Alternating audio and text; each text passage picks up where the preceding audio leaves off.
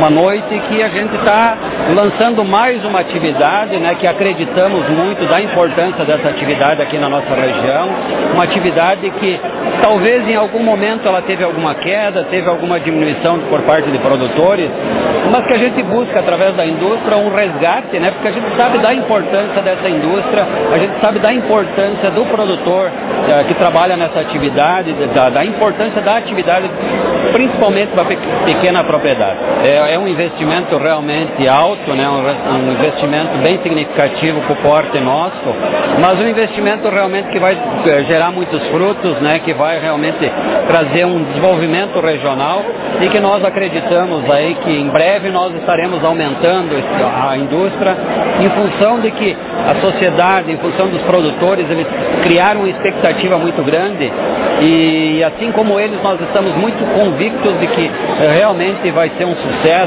mas nós precisamos da participação de todos, nós precisamos que todo mundo entenda isso, principalmente o produtor. Nós, a cada ano, nós temos que lançar no mínimo 5, de 5 a 10 produtos, né?